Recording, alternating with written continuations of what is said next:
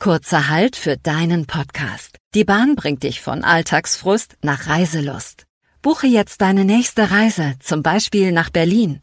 Kinder bis 14 Jahre fahren sogar kostenlos mit. Erinnerungen macht man in den Ferien. Urlaub macht man mit der Bahn.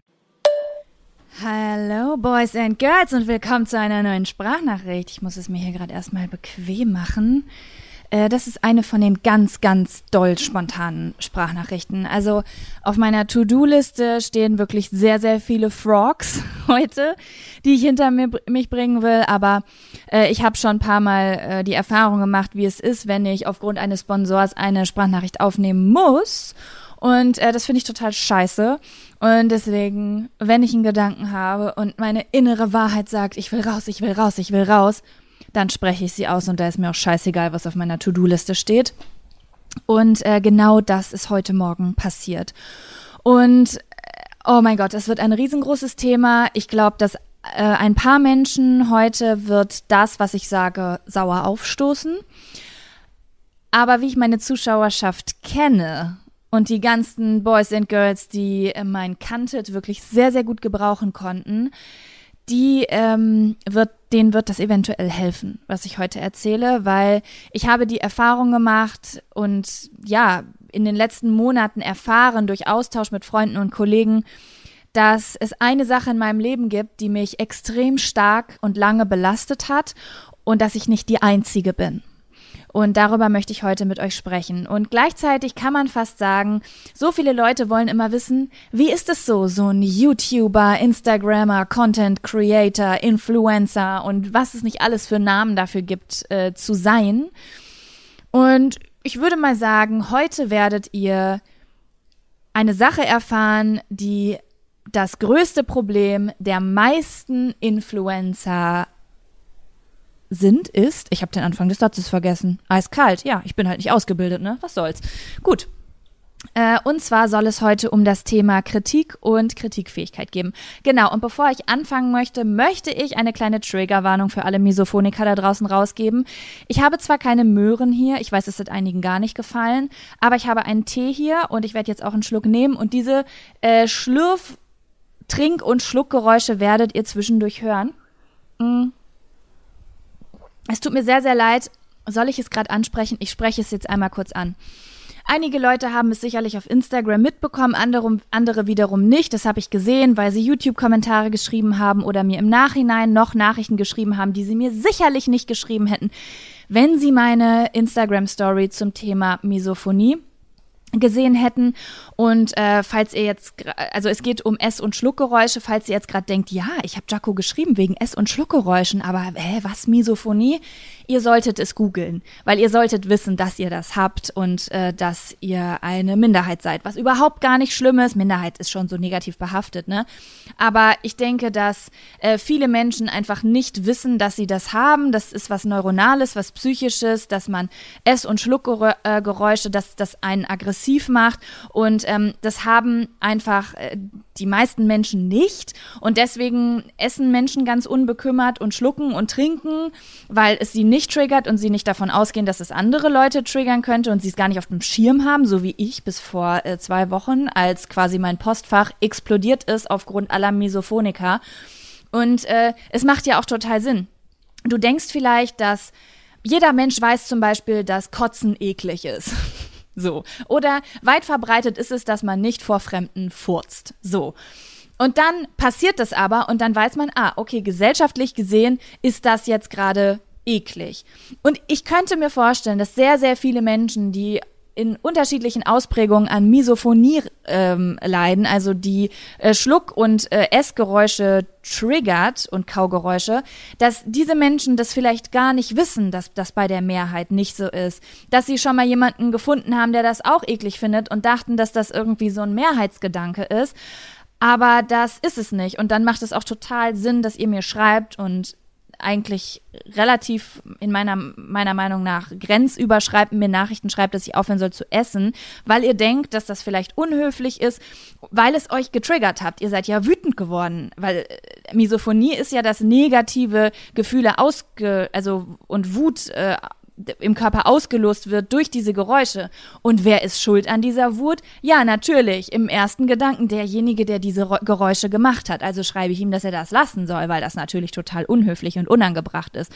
Ja, ich, ähm, ich denke, wenn ihr diesen Podcast zu Ende gehört habt, dann werdet ihr verstehen, warum ich mich nicht dafür entschieden habe, äh, in diesem Podcast aufzuhören zu essen. Also ich esse jetzt nicht. Sind wir ganz ehrlich, ich werde wahrscheinlich relativ selten in diesem Podcast essen, weil ich letztes Mal gemerkt habe, dass es äh, dass ich einfach nicht sprechen kann, wenn ich essen kann.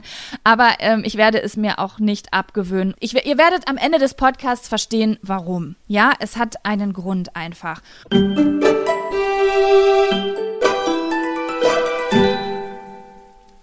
Wo fange ich an? Es ist eigentlich eine Geschichte, die sich über zwei bis drei Jahre zieht. Es war einmal ein kleines Mädchen und es hieß Jaco Wusch. Es hat Medienmanagement studiert und fand sich nicht in der Welt zurecht.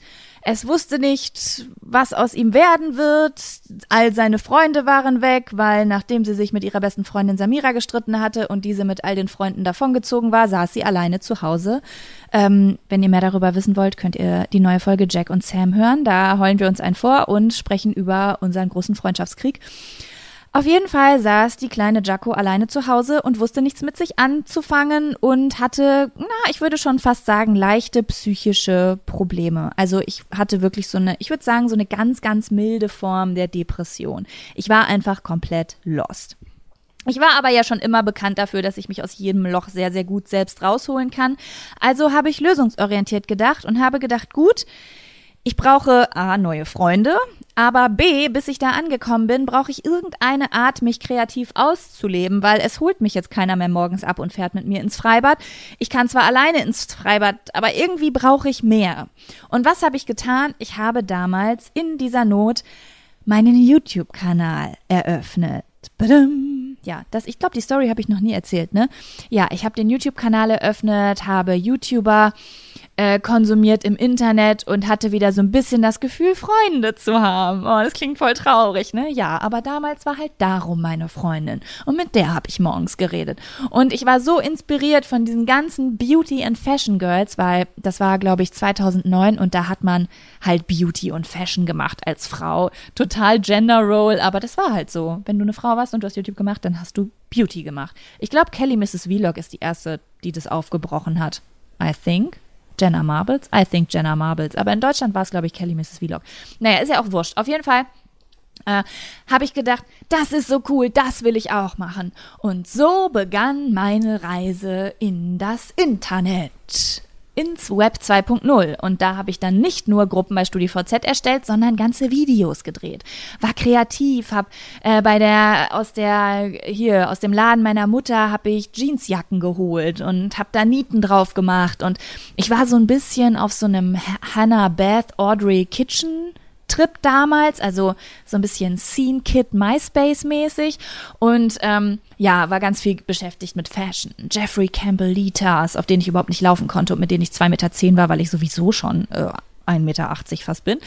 Naja, auf jeden Fall hatte ich da voll meinen Fun mit meinem Make-up und meinen äh, Thrift-Haul-Sachen und meiner Bastelei und hatte eine schöne Zeit im Internet. Und habe auch neue Leute kennengelernt. Äh, eine meiner besten Freundinnen, Nisi, äh, habe ich kennengelernt. Alex, Alex, Alex Advice. Und es war einfach eine ganz, ganz unfassbar aufregende Zeit, in der ich einfach nur ich selber war. Oh mein Gott, ich glaube, ich war selten in meinem Leben so viel ich selber wie in dieser Zeit.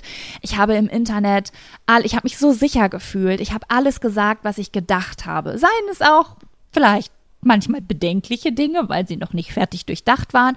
Aber ich habe meine Entwicklung gehabt, habe mich frei ausgelebt. Ich erinnere mich an Tage, da bin ich mit der Kamera im Garten gewesen. Da habe ich so ein Video gedreht, dass ich das Stalker gehen habe. Und dann habe ich so nachgedreht, wie ich als Kind unbedingt Harriet die kleine Detektivin sein wollte.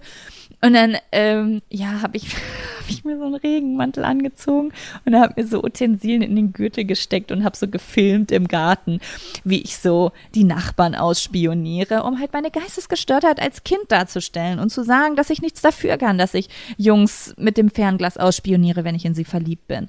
Und es hat so viel Spaß gemacht. Ich habe mich so unfassbar frei gefühlt. Und wenn die Leute mich im Internet kritisiert haben, dann haben sie höchstens gesagt, du bist scheiße. Wenn mir jemand gesagt hat, du bist scheiße oder du bist unlustig, dann war mir das egal, weil ich gedacht habe, ich bin voll lustig und ich bin voll du verstehst nur meinen Humor nicht. Und es hat sich ja auch herausgestellt, dass es so war, weil viele Leute, ungefähr, sagen wir mal 98 Prozent, konnten über meine Videos lachen und fanden sie cool und lustig und haben sich inspiriert gefühlt und zwei Prozent fanden sie halt scheiße und es war nicht ihr Humor, das waren halt Leute, die einfach andere Leute beleidigen wollten. I don't know. Ich will nicht immer sagen, dass alle Hater immer nur Hater sind. Manche haben vielleicht wirklich eine Meinung die sie für sich behalten sollten. Naja, who cares? Auf jeden Fall habe ich mich extrem, extrem frei gefühlt. Es war so 2009 bis 2000 14 ungefähr. Ja, I would say. Ja, und dann gab es allerdings so eine leichte Veränderung. Die Leute im Internet haben ausgereiftere Meinungen bekommen. Es hat sich eine Kritikgesellschaft entwickelt. Und zwar wurde nicht nur noch, es waren nicht nur noch Leute feiern dich oder Leute beleidigen dich. Das war früher einfach so, ähm, die, ja, dieser Vibe im Internet. Entweder Leute haben dich gefeiert oder du hattest Hater. Also du hattest Fans, ich nenne das jetzt mal einfach so, Fans und Hater. Das waren diese zwei Dinge. Und die einen haben dich supported und haben gesagt, hey, cool, was du machst und waren einfach dankbar dafür und haben es konsumiert, weil sie es aus dem Fernsehen auch nicht anders kannten. Und die anderen haben dich einfach halt einfach beleidigt und die hast du halt blockiert oder hast geschrieben, fick dich, du Nutte, geh weg. So war das. Und dann hat sich das aber geändert. Das Internet wurde auf einmal politisch korrekter, ist natürlich auch total in Ordnung also ist ja auch gut. Ähm, und über die Jahre, naja, gab es immer wieder neue Sozialtrends, die zu Kritikwellen geführt haben. Ja, und erst habe ich das gar nicht so mitgekriegt, weil ich habe angefangen, mich selbst zu verändern, zum Beispiel auf eine nachhaltige Art und Weise, bevor die erste Kritikwelle kam. Und zwar ist es so gewesen, dass als ich ich glaube, als ich mit YouTube angefangen habe, war ich noch nicht Vegetarier, aber kurz danach. Und ich glaube, so ein Jahr später, ich würde jetzt mal so sagen, so 2015 ging es los, dass ich mich für Veganismus interessiert habe, beziehungsweise überhaupt erstmal mitbekommen habe, was Veganismus überhaupt ist. Ähm, überhaupt nicht aus einem nachhaltigen Aspekt, zu 0 Prozent. Ich wusste überhaupt nicht, hättest du damals gesagt, CO2-Emissionen, hätte ich gesagt, CO2, ja, das ist das mit O2 in der Pflanze, hätte ich zu dir gesagt. Was ist denn damit? Hä, wie, das darf nicht in der Atmosphäre sein, so viel. So, keine Ahnung, das hättest du mir erstmal erklären müssen. Ich hatte wirklich gar keine Ahnung von diesen Themen. Das Einzige, wofür ich mich interessiert habe, waren kleine süße Tierchen, die gequält werden. Und davon wollte ich definitiv kein Teil sein. Von, von Kühen, denen ihre Lämmer weggenommen werden und von äh, kleinen Küken, die geschreddert werden und keinen Platz in ihren Käfigen haben und von Lebewesen, die nur auf die Welt kommen, um von mir gegessen zu werden. Das war, ich habe einen sehr großen Bezug zu Tieren anerzogen bekommen und in meine persönliche, das hier, was ich ausspreche, ist keine Kritik, in meine persönliche, ethische, moralische Welt, das konnte ich nicht mit mir vereinbaren. Also habe ich das gemacht, was ich immer gemacht habe. Wenn ich, äh, ich wollte mich ja gut finden also habe ich damit aufgehört und fand es richtig geil. Also für mich war das damals kein Verlust, sondern ich habe es richtig hart gefeiert, dass ich das gemacht habe. Ich habe mir richtig doll auf die Schulter geklopft und habe gedacht, boah, ich bin die geilste, Alter. Ich bin eine Veganerin, Alter. Check voll cool. Ich war schon immer so, dass ich, ich habe mich gerne in irgendwelche. Davor war ich halt Emo, keine Ahnung. Und dann war ich halt Veganerin. Aber für mich, also ich bin nicht nach draußen gegangen und habe gesagt, ich bin Veganerin, ich bin geil, sondern ich habe das im Stillen für mich gefeiert, dass ich was Neues habe, womit ich mich auseinandersetzen kann. Und habe dann halt angefangen, keine Ahnung, Rezepte rauszusuchen und äh, neue Sachen herauszufinden. Und jeder von euch, der vegan ist, weiß, wie aufregend dieser Weg ist, wenn man es nicht mehr als Verzicht sieht, sondern diese ganzen krassen Rezepte rausfindet und so auf einmal die Küche auf einmal voll so die Bastelwerkstatt ist, ganz anders als vorher. Es ist so, als würde man auf so einen neuen Planeten kommen. Ja, und das habe ich halt genossen. Punkt. Und das ähm, dann habe ich damals gedacht, oh mein Gott, Veganismus ist sowas Cooles. Veganismus ist auch ein ganz blödes Wort, ne? Klingt wie so eine Sekte. Ähm, Gerichte zu essen, öfter Gerichte zu essen ohne tierische Produkte ist was voll Cooles, weil A, es macht mega Spaß, B, mein Essen ist viel bunter geworden und C, man tut noch was Gutes, weil wenn ich andere Leute anstecken könnte, dann würden noch weniger Schweinchen gegessen. Also erstmal so ein Gedanke, etwas verändern zu können. Ja, was habe ich gemacht? Nein, ich habe nicht Leute kritisiert. Ihr kennt mich. Ich bin niemand, der ein Video hochlädt und sagt, ihr seid blöd, ihr seid scheiße. Das sage ich vielleicht zu Serienkillern oder weiß ich nicht, Leuten, die gemein zu mir sind oder so, aber zum Otto Normalverbraucher sage ich sowas nicht. Ich bin einfach kein Kritiker. Äh, ich denke, dass äh, Kritik nur in unsicheren Menschen, da kann, werde ich gleich auch noch einen Text zu lesen und das ist meine tiefe Überzeugung, dass äh, Kritik nur unsichere Menschen verändert, aber Inspiration noch viel mehr verändern kann auf eine positive Art und Weise, so dass niemand sich in seiner Freiheit eingeschränkt fühlt. Und äh, deswegen habe ich damals meine vegane oder erst vegetarische Kochstunde angefangen und habe angefangen, lustig vegetarische und vegane Rezepte zu teilen. Habe nicht groß über über Vegetarismus oder Veganismus in den Videos gesprochen. Ich habe einfach nur gekocht. Mein Gott, wenn jemand, wenn ein Kanal, auf dem alles gekocht wird, auch Fleisch und bla, eine geile Spaghetti Napoli macht, dann deklariert er das ja auch nicht als vegan, weil es ist halt einfach Essen. Und ich habe halt einfach gekocht, aber im Titel stand es halt. Für die Leute, die sich für dieses Thema interessieren und für alle anderen, die einfach ein geiles Rezept ausprobieren wollten. Genau. Und so ist das Ganze entstanden. Und das ist eigentlich schon immer so meine Art und Weise gewesen, etwas, wenn ich wirklich etwas verändern wollte, dass ich es einfach äh, vorgelebt habe oder versucht habe, in einen inspirierenden Kontext zu bringen, damit ich niemanden einschränke und vor allen Dingen, es bringt ja auch nichts. Also ich weiß nicht, wie ihr seid, die meisten Leute, die ich kenne und so bin ich auch. Wenn du jemanden kritisierst, dann wird erstmal eine Mauer aufgebaut, weil der Angst um seine Freiheit hat. Das ist ein absolut berechtigter Schutzmechanismus und da hat jeder das Recht zu, jede Freundin von euch, jede Oma am Tisch, dass sie erstmal pikiert reagiert, weil ihr sagt, dass sie was anders machen soll. Also ähm, ich kritisiere das gar nicht, diese Abwehrhaltung, die zum Beispiel von, ähm, von Leuten kommt, die tierische Produkte konsumieren oder keine Ahnung, fliegen. Okay, das nehme ich nicht als Beispiel, ich fliege. Ja, auf jeden Fall. Äh, Triggerwarnung, kleiner Schluck Tee. Ähm, ja, okay, nein, ich erzähle, ich wollte erst gerade schon den Text vorlesen, aber nein, ich erzähle euch die Geschichte erst zu Ende. Ja, aber ich bin ein Mensch, dem die Gefühle anderer Menschen extrem wichtig sind und ich habe große Angst vor äh, Konflikten und Konfrontation. Also wenn sie erstmal ausgebrochen sind, kein Problem, Leute. Ich schrei hier rum. Also ich habe vorgestern gerade den Schrank hier umgeworfen, by the way ich war halt wütend. Kevin war wütend, also war ich auch wütend. Er hat was kaputt gemacht, dann habe ich den Schrank umgeworfen. Also ich habe kein Problem, wenn ich mitten in der Konfrontation bin, aber ich bin ein Konfrontationsvermeider, könnte man so sagen. Also ich habe so ein bisschen Angst, weil ich nie weiß, wo das Ganze endet. Du weißt halt nie, wie die Situation gerade ist. Du sprichst was an, du meckerst, du sagst irgendwas und auf einmal explodiert es und Vielleicht wird der ganze Tag, die ganze Woche mega schlimm, einfach nur weil du nicht alles irgendwie mit einberechnet hast. Äh, sowas, also nur mal kurz diese Gefühle mit euch zu teilen. Keine Ahnung, ob die gleich noch wichtig werden. Ja, und äh, mir sind mir ist halt, mir sind die Worte anderer Menschen nicht egal. Ich bin so groß geworden, dass ich mit einbeziehe, wenn jemand anders ähm, sich gestört fühlt oder traurig ist oder so. Ich hatte aber mein ganzes Leben lang auch nur Menschen um mich rum, die so ähnlich ticken wie ich, weil so ist ja auch das normale Leben. Du lebst in einer Blase, du hast Freunde, einen Freundeskreis um dich rum, der so tickt wie du.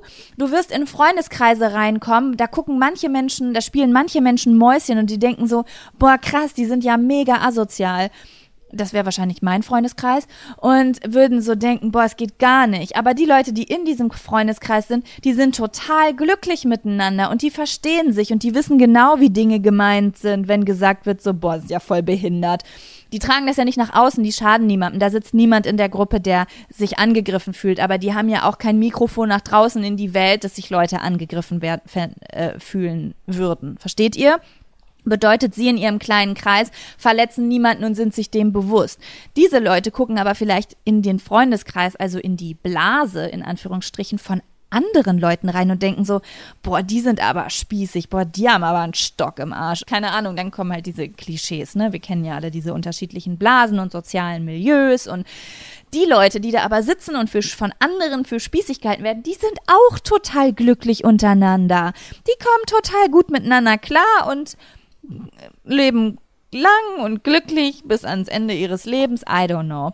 Ja, aber äh, die haben auch kein Mikrofon nach draußen in die Welt und reden über die Grenzen, die sie sehen und was man alles nicht machen sollte und wie man sich zu verhalten hat. Bedeutet, sie schränken andere Leute auch nicht ein. Das Einzige, was sie machen könnten, ist, sie könnten innerhalb ihres Kreises jemanden einschränken. Aber dann gehst du halt und suchst dir andere Leute, wenn du merkst, du passt nicht dazu und gut ist. So, so zusammengefasst, so funktioniert ja diese Welt. Ne?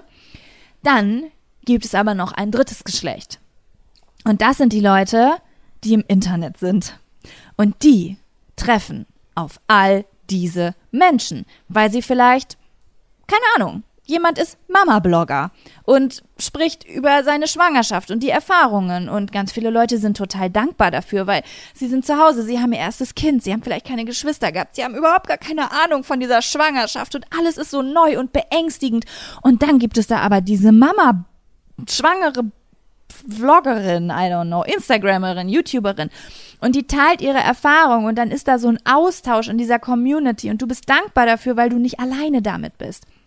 Aber diese, ich nenne sie jetzt einfach mal Mama-Bloggerin, das ist irgendwie so ein gängiger Wort dafür, ne? Dafür, so ein gängiger Wort dafür. Das ist halt so ein gängiges Wort, obwohl die meisten davon ja nicht Blogger sind, sondern Vlogger oder Instagrammer. I don't know. Naja, diese Person hat gemeinsam mit ihrer Zuschauerschaft, dass ihre Zuschauerschaft auch schwanger ist oder auch Kinder hat.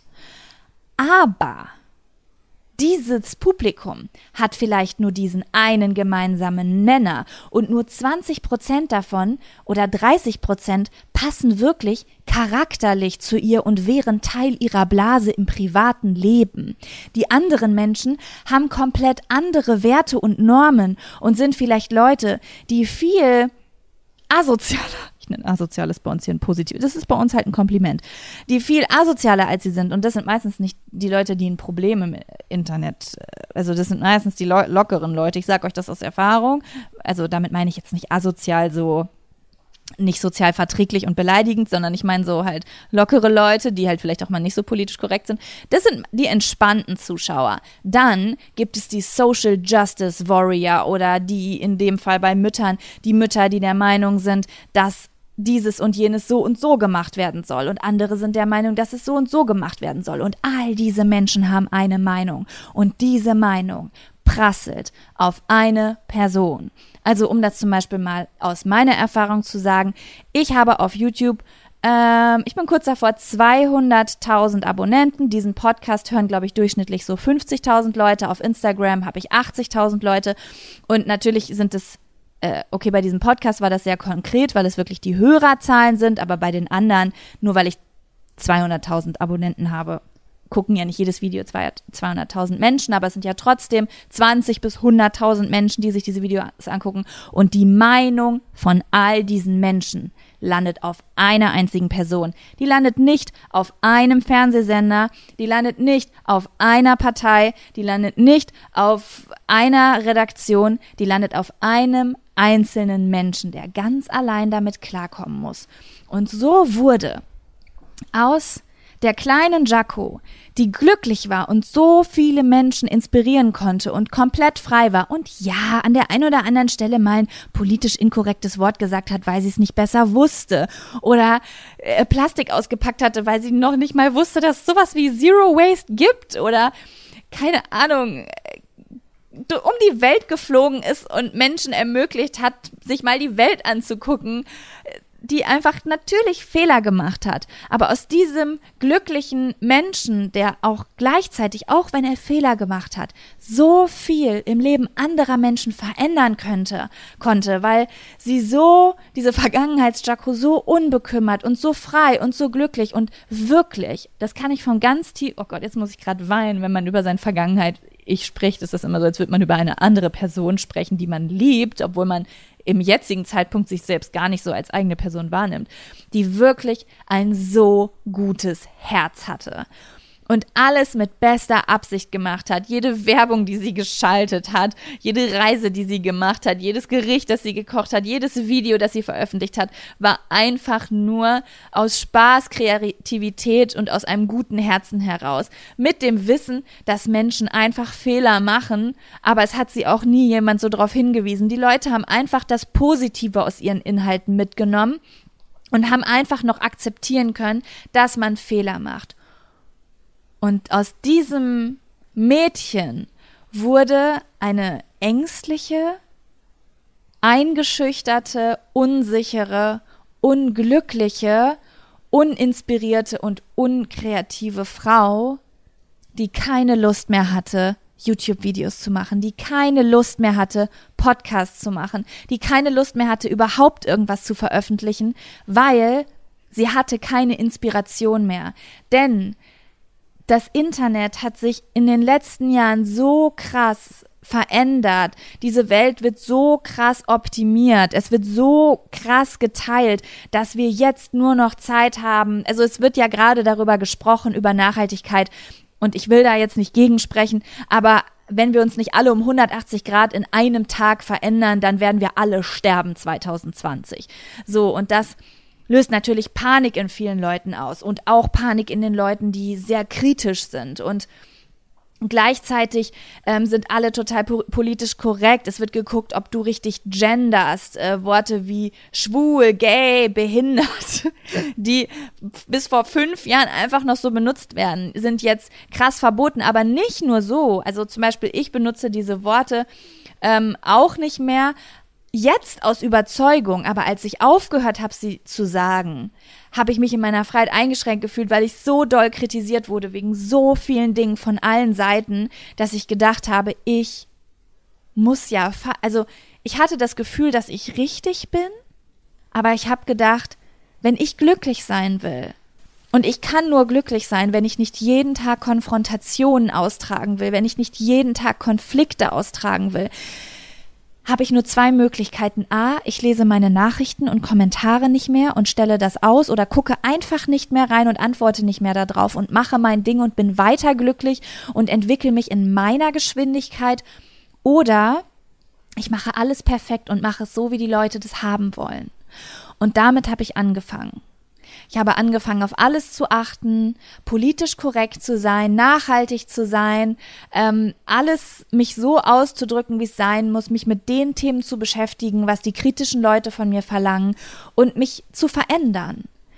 Und das hat mich zu einer grauen Person gemacht. Ich war so eine unfassbar bunte Person.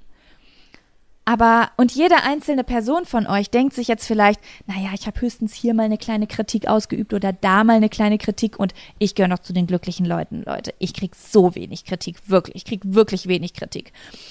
Ähm, aber ich lese ja auch die Kritik bei anderen Leuten. Ich lese ja auch in anderen Communities, wie die Leute denken oder wie viele Leute denken oder wie eigentlich wenige Leute denken, weil der stumme Support ist meistens viel, viel größer als Leute, die kritisieren wollen, melden sich halt viel schneller als andere Leute so.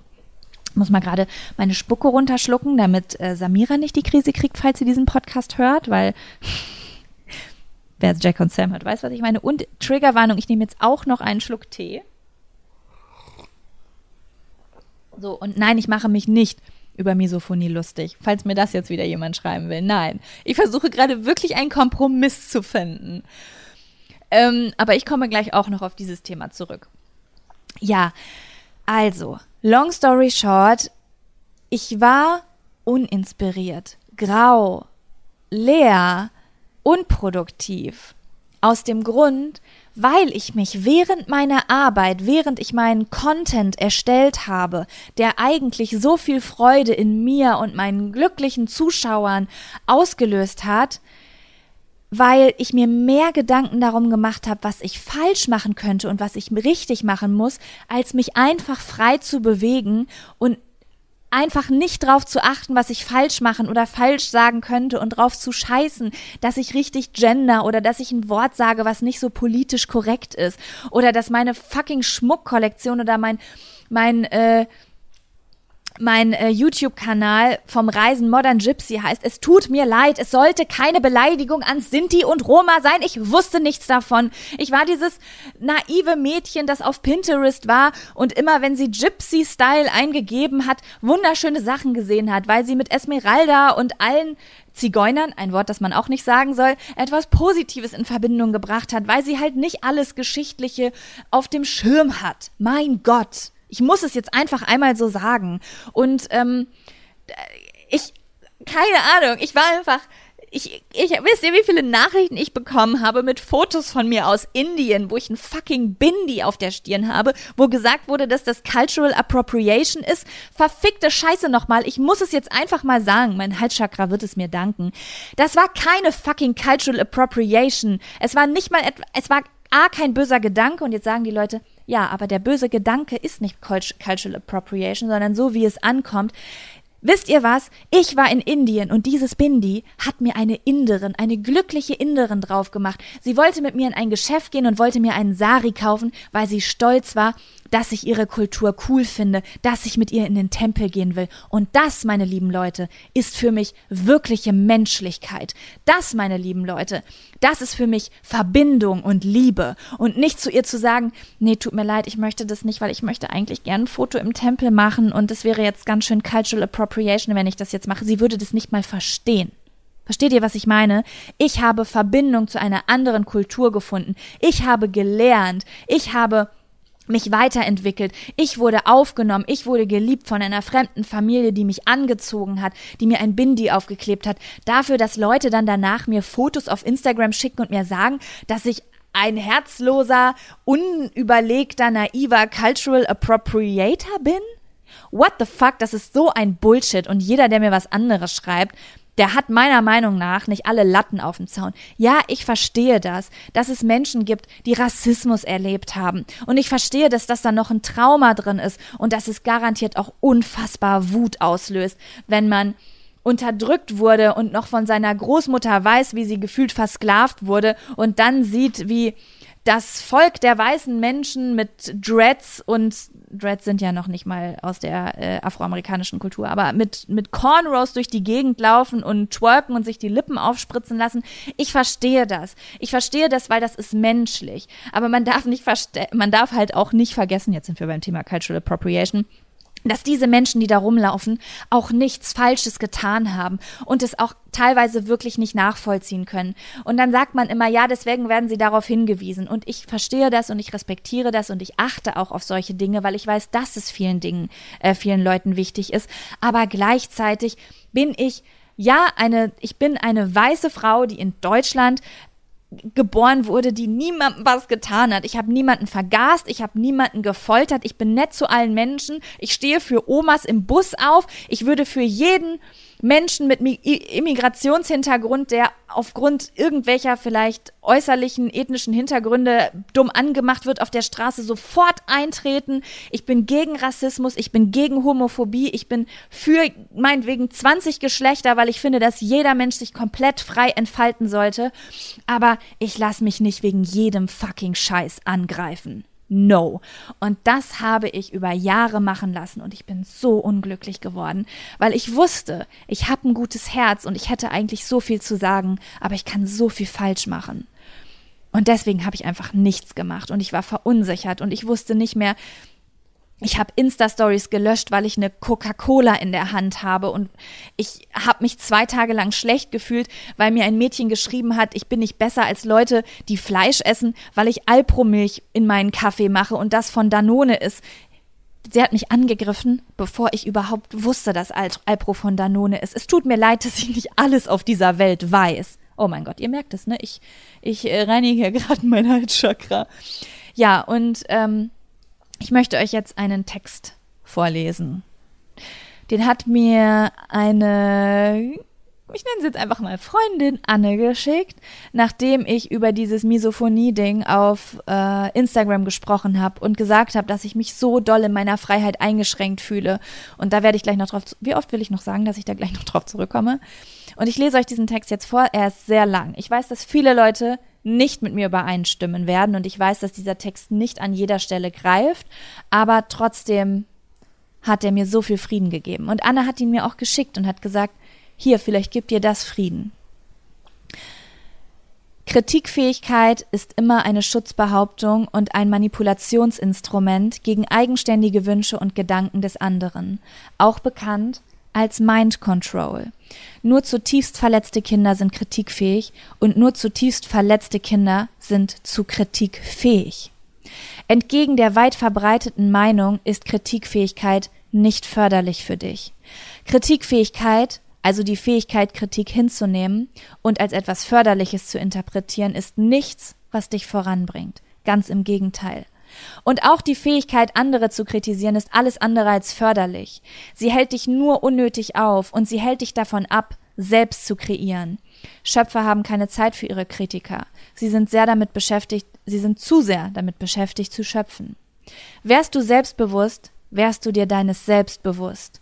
Und du wüsstest, dass Kritik überflüssig ist, weil du einmalig bist. Du wüsstest auch, dass alle anderen einmal, einmalig sind und könntest niemanden für sein Sein, für seinen individuellen Ausdruck kritisieren. Du würdest auch nie auf die Idee kommen, dass Kritik dich zu irgendwas befähigt oder aus dir gar einen besseren Menschen macht. Du würdest sehen, dass Kritik immer den, dem Wunsch der Manipulation entspringt.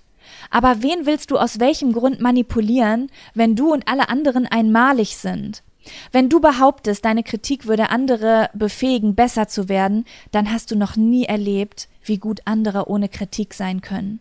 Im natürlichen kritiklosen Zustand setzen Menschen zu Höhenflügen an, die du dir in deiner kleinen, begrenzten, ich will aber kritisieren dürfen Welt nicht einmal in deinen kühnsten Träumen vorstellen kannst. Wenn du behauptest, deine Kritikfähigkeit würde dich zu einem besseren Menschen entwickeln, dann hast du noch nie erlebt, wie sehr du dich ohne diese Kritikfähigkeit entwickeln würdest.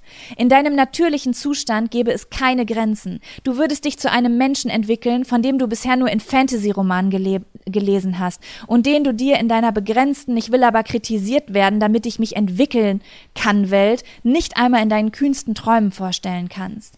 Dein wahres Wesen ist nicht nur kritikunfähig, es ist auch kritikunwürdig. Ignoriere all deine Kritiker und du wirst unzählige Wunder erleben. Und deshalb will ich dich kritikfrei sehen. Ich will sehen, wohin du dich entwickelst, wenn du alle Kritik ignorierst und andere nie wieder kritisierst. Ich will sehen, was du eigentlich sein kannst. Ich will dich so sehen, wie du wirklich bist, frei von Kritik und kritiklos frei.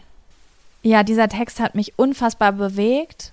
Gleichzeitig, gleichzeitig habe ich das Aber von vielen Menschen gehört, weil mir natürlich klar ist, dass man einen Serienmörder Mörder kritisieren soll und dass man, dass Kritik an der einen oder anderen Stelle angebracht ist, wenn man sieht, dass wirklich etwas Schlimmes passiert. Die Frage ist aber, passiert wirklich etwas Schlimmes und tut jemand etwas Schlimmes, weil er immer kritisiert wurde? Was war zuerst da, die Henne oder das Ei? Das Böse oder die Kritik? Das ist halt die Frage, die ich mir gestellt habe.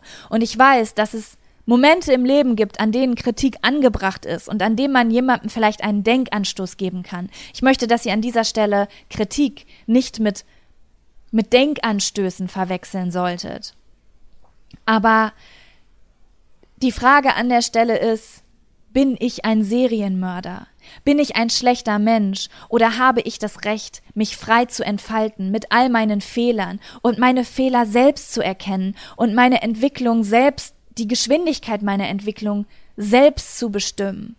Und selbst zu bestimmen, ob ich vielleicht vorletztes Jahr noch sechsmal im Jahr im Flieger saß, weil ich es nicht besser weiß und ich jetzt einen Gedankenanstoß bekommen habe und zwar nicht von den Leuten, die mich kritisiert haben, die einfach nur Negativität und Angst und Freiheitseinschränkung in mir ausgelöst haben, indem sie mir direkt schreiben, du hast das gemacht, sondern indem ich Leuten folge, die einfach mit gutem Beispiel voranleben und die mich inspirieren, die so frei diese Sache machen, wie ich damals meine Sache frei gemacht habe. Und die dazu führen, dass ich mit meiner Entwicklung anfange und vielleicht dieses Jahr nur einmal fliege und auch in meinem Video darüber spreche, warum ich nur einmal fliege. Versteht ihr, wie ich das meine?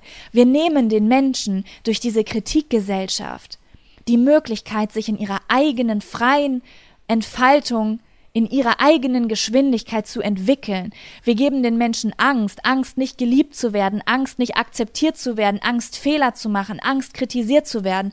Und dann wollen sie alles perfekt machen. Aber am Ende sind sie einfach nur noch ein Schatten ihrer selbst und verängstigte Kinder, die überhaupt nicht wissen, was sie überhaupt noch dürfen. Und auf diesem ganzen Weg bleibt die ganze Inspiration und die, die ganze Kreativität einfach auf der Strecke. Und ihr wisst alle genau, wie es sich anfühlt, kritisiert zu werden. Ihr wurdet garantiert als Kinder kritisiert und wisst genau, wie es ist, wenn man einfach nur frei und unschuldig sein will und einem ständig jemand sagt, das darf man nicht, das macht man nicht, das soll man nicht. Und wenn sich ein paar Leute diese Freiheit noch mit ins Erwachsenenleben nehmen konnten und es da nutzen, um andere Leute zu inspirieren, dann finde ich es so schade, dass Menschen kommen und versuchen, das zu stoppen und versuchen, ihnen ihre eigenen Werte und Normen und ihre eigenen Grenzen aufzuerlegen. Und damit macht man nicht eine bessere Welt, damit senkt man vielleicht das CO2. Das kann sehr gut sein, wobei meiner Meinung nach, also ich sage euch nur, was ich in meinem Umfeld sehe. Ich sehe nicht, dass Leute weniger fliegen. Ich sage euch, was ich sehe. Ich sehe Menschen, die nicht mehr filmen und nicht mehr erzählen, dass sie fliegen. Das sehe ich in meiner Umwelt. Und vielleicht haben wir das, die CO2-Geschichte jetzt um ein Prozent gesenkt. Aber niemand weiß, was passiert wäre, wenn wir einfach nur die Leute hätten inspirierend sein lassen und es hätten vorleben lassen und vielleicht hätten wir es auf zwei oder drei Prozent geschafft. Versteht ihr, was ich meine? Ich will nicht sagen, dass die Welt so bleiben soll, wie sie ist. Ich glaube nur nicht, dass Kritik immer der richtige Ansatz ist, besonders wenn wir nicht Menschen kritisieren, die wirklich Böses tun, sondern Menschen, die Gutes tun und die aber es nicht so machen, wie du es willst. Ja, und jetzt, bevor alle Leute, weil ich glaube, dass ich langsam dem Ende entgegensteuere, Triggerwarnung, ich trinke. Kommen wir nochmal auf diese Essensgeschichte zurück. Es gibt einige unter euch und ich weiß es, die sich garantiert angegriffen fühlen, auch mit diesem Podcast, weil es auch einer der Auslöser war, überhaupt über dieses Thema nachzudenken, weil diesen Text, den ich euch vorgelesen habe, den habe ich von Anne geschickt bekommen, nachdem ich mich über dieses Misophonie-Thema aufgeregt habe auf Instagram, auf diese Reaktion auf das Essen in meinem Podcast. Wie erkläre ich euch das? Ihr, jeder Mensch hat eine einen gewissen Grad an Egoismus in sich. Jeder Mensch möchte eigentlich, dass die Welt um ihn herum so ist, dass es total bequem für ihn ist. Und jeder Mensch, der zum Beispiel auch eine Krankheit hat oder eine Phobie, möchte eigentlich, dass die Welt so angenehm wie möglich für ihn gemacht wird und empfindet es natürlich als Rücksicht, wenn andere Leute darauf Rücksicht nehmen. Das gibt ihnen allerdings nicht das Recht, von jedem diese Rücksicht einzufordern. Bedeutet, wenn ich, ich, nehmen wir mal mich, nehmen wir mal eine Schwäche von mir. Äh, ich würde sagen, dass ich schon so eine leichte ähm, äh, Tendenz zu Anxiety-Problemen habe oder auf Deutsch auch Angststörung. Ähm, das ist eine andere Geschichte, da können wir gerne mal drüber sprechen. Da bin ich sehr hart am Arbeiten dran und äh, bin froh, dass ich da schon halb mit meinem Bein wieder raus bin. Aber ich habe zum Beispiel extrem große Angst beim Autofahren. Das ist eine Erziehungssache, das kommt aus meiner Kindheit und ähm, aus gewissen Dingen, die ich erlebt habe im Auto auch und einem Unfall und so weiter. Und das bedeutet, dass ich die Reaktion, die ich in öffentlichen Verkehrsmitteln, vor allem primär in Autos und in Flugzeugen habe, äh, so, sobald ich in diesen Kreislauf der Angst komme, komme ich da nicht mehr raus. Dann, dann geht einfach eine Panikattacke los. Nicht so krass mit Hyperventilieren und so, aber ich bekomme klatschnasse Hände und mein Kopf verselbstständigt sich. Ich bin beim Tod einfach. Ich sehe schon, wie all meine Gliedmaßen von mir fliegen. Es ist wirklich eine Angstattacke, die ich da teilweise habe, wenn ich auf gewisse Dinge nicht achte das sind alles Tipps, die gebe ich jetzt nicht. Normalerweise würde ich dazu neigen, da jetzt auszuholen, aber das ist nicht das Thema dieses Podcasts. Was ich machen kann, ist, ich kann meinen Freund bitten oder ihn fragen, ob, wenn wir in die Heimat fahren, wir langsamer fahren können. Bedeutet das, normalerweise, wenn er alleine mit dem Auto fahren würde, würde er so 140, 150 fahren und ich frage ihn dann, können wir 110, 120 fahren, vielleicht ein bisschen mehr auf der rechten Spur. Das würde mir mega helfen, weil es ist mein Freund und er würde, ich, ich frage einfach nach Hilfe. Ich habe aber übrigens auch kein Problem damit, mit dem Zug zu fahren. Bin ich eigentlich eh schneller mit und das ist auch nicht teurer. Also ich bin, ich brauche fast vier Stunden mit dem Auto nach Hause und zweieinhalb Stunden mit dem Zug. Aber wenn wir zum Beispiel was transportieren wollen in unserem Kofferraum, dann fahren wir manchmal auch mit dem Auto. Ja, und äh, dann kann ich ihn fragen. So kann ich mit dir mitfahren, können wir ein bisschen langsamer fahren, würdest du ein bisschen Rücksicht nehmen, ansonsten kann ich auch mit dem Zug fahren. Was ich nicht machen kann, ist, ich kann nicht regelmäßig Mitfahrgelegenheiten buchen und dann immer die Mitfahrgelegenheit, mit der ich mitfahre, darum bitten, langsamer zu fahren. Ich kann nicht so in die Freiheit und die Gewohnheiten anderer Menschen eingreifen. Ich habe diese Fahrt gebucht, also fahre ich zu den Bedingungen dieses Menschen.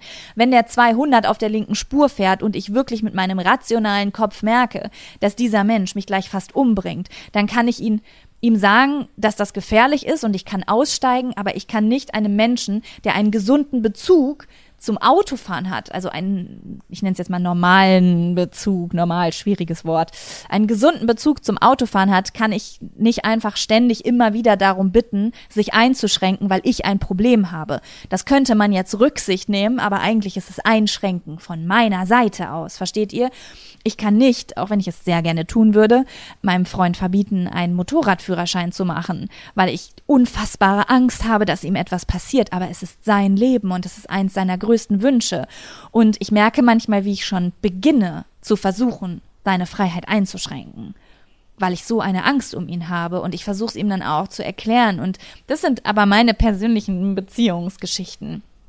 So, und genauso ist es bei diesem Misophonie-Ding für mich persönlich. Also es ist meine Meinung. Ich werde euch jetzt meine Meinung sagen. Meine Meinung dazu ist, dass ähm, wenn ihr in einer Beziehung seid und ihr habt, ihr bekommt, also in unterschiedlicher Ausprägung, nehmen wir jetzt mal eine ganz starke Ausprägung, wirklich richtig negative Gefühle und Wut in euch, ähm, also eine stark ausgeprägte Misophonie, wenn jemand neben euch ist finde ich es fast schon bedenklich, denjenigen einzuschränken. Einige von euch haben mir geschrieben, dass sie Lösungen gefunden haben, wie ähm, dass zum Beispiel Musik beim Essen läuft, gleichzeitig sie, also die, die keine Misophonie haben, sich extrem eingeschränkt fühlen, aber es sich niemals trauen würden zu sagen, aber sie seitdem nicht mehr unbekümmert essen können. Bedeutet, ihr Freiheitszirkel wurde verkleinert, weil jemand anders, der einen ungesunden Bezug zu Essgeräuschen hat, ihn einschränkt. Versteht ihr, wie ich das meine? Also, aber trotzdem ist es noch innerhalb einer Beziehung. Es betrifft nur eine einzige Person, in dem Sinne, die ja mit euch zusammen sein will. Versteht ihr? Also, oh, wie erkläre ich das jetzt? Hm. Wenn ihr jetzt in einer Beziehung seid und dem jemandem das erklärt und er von sich aus sagt, weißt du was, damit habe ich gar kein Problem. Wir machen einfach laut Musik an, wenn wir essen oder wir gucken Fernsehen, dann hörst du das nicht so. Dann finde ich das in Ordnung. Das ist ein Angebot von der anderen Seite. Ich finde es bedenklich, jemandem zu sagen und böse zu ihm zu sein, weil er Essgeräusche hat, weil da sehe ich die Verantwortung bei dem Menschen, der misophonisch ist, ähm, sich zu therapieren und das Problem zu lösen oder eine Lösung im Alltag zu finden von seiner Seite aus. Mir haben zum Beispiel Leute von euch geschrieben, hey Jaco, ich bin auch Misophoniker.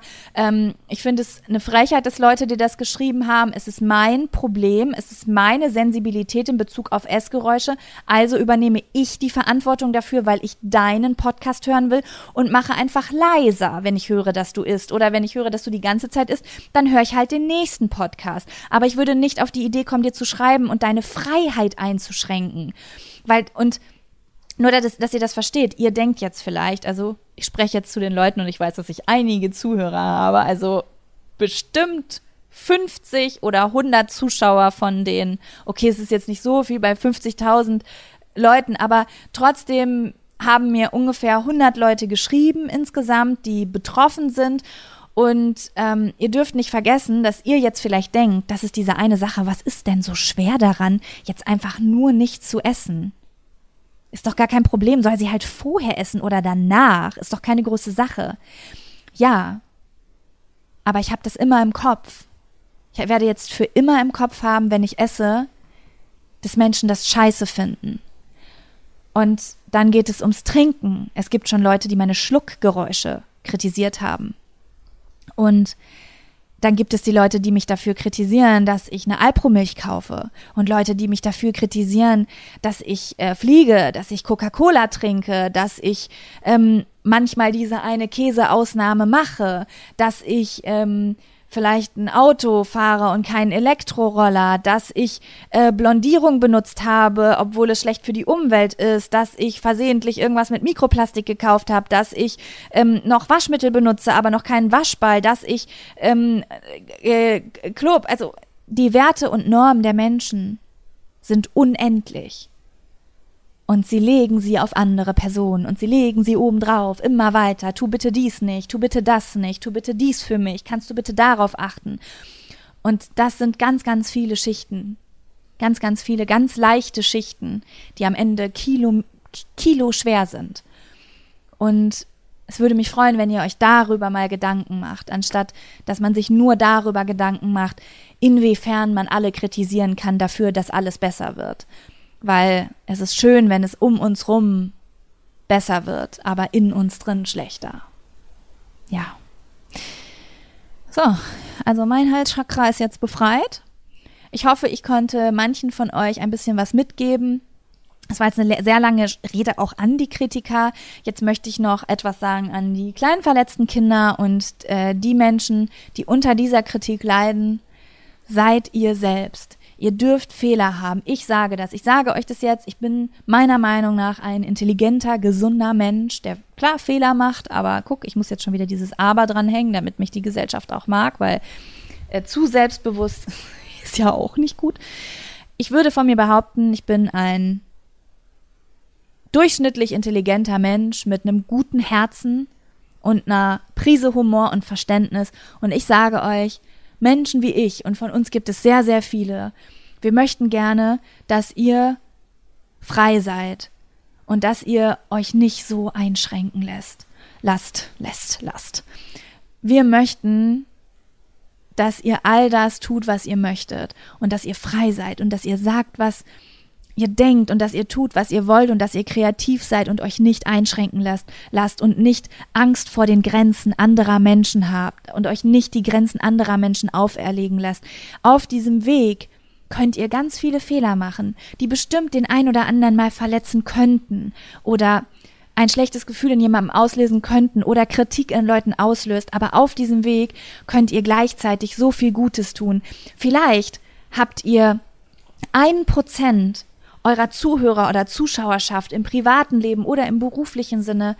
Vielleicht habt ihr denen auf die Füße getreten, aber 99 Prozent davon habt ihr geholfen und glücklicher gemacht. Und wie schade wäre es, wenn wir all diese kleinen Prozentsätze die ganze Zeit beachten, aber diese tollen Dinge, die wir im Leben kreieren würden, nicht mehr deswegen kreieren. Ja.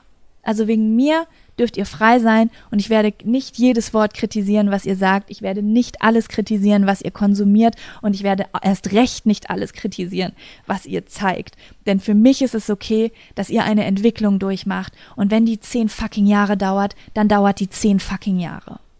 So, ja. Oder mit den Worten, die ich vorgelesen hast, ich will euch so sehen, wie ihr wirklich seid, frei von Kritik und kritiklos frei. Ja. 54 fucking Minuten, alter Schwede. Ja, ich bedanke mich für eure Aufmerksamkeit. Ihr seid süß, ihr seid klein.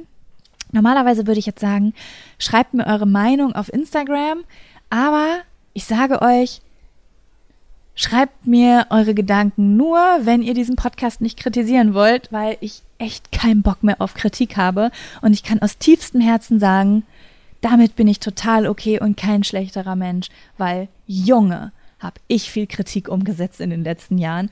Und jetzt ist halt mal meine Zeit. Ich habe gerade Urlaub von Kritik. Genau. Ihr seid süß, ihr seid klein. Bis bald. Ciao, Ciao Kakao.